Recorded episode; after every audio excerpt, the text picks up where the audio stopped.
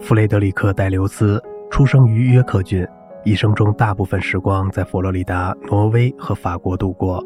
他从1922年开始失明、瘫痪，最后的作品由一位年轻的志愿者艾瑞克·芬比听写而成。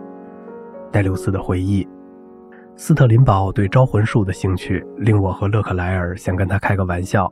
一天晚上，我请他们俩来我家，晚饭后我们搞了一场敲桌子的通灵会。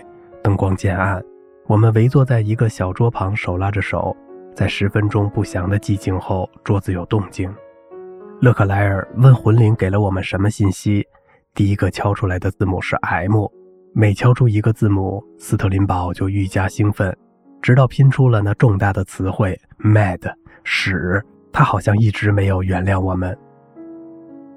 一九一八年，戴留斯从法国回到英国。并为亨利·伍德爵士的逍遥音乐会带来了一部管弦乐作品。伍德见到戴留斯时，他满脸愁苦、疲倦而悲伤。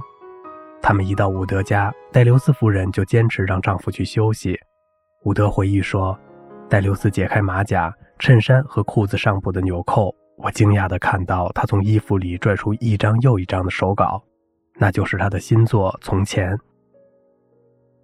总算把他安全带到伦敦了。”他跌坐在椅子上，嘟囔着说：“也就是总算放心了。”戴留斯夫人小声地说：“我就怕他们会搜他的身，然后没收手稿，因为有留言说一位美国指挥在乐谱上用音符作为密码向德国传送军事机密。”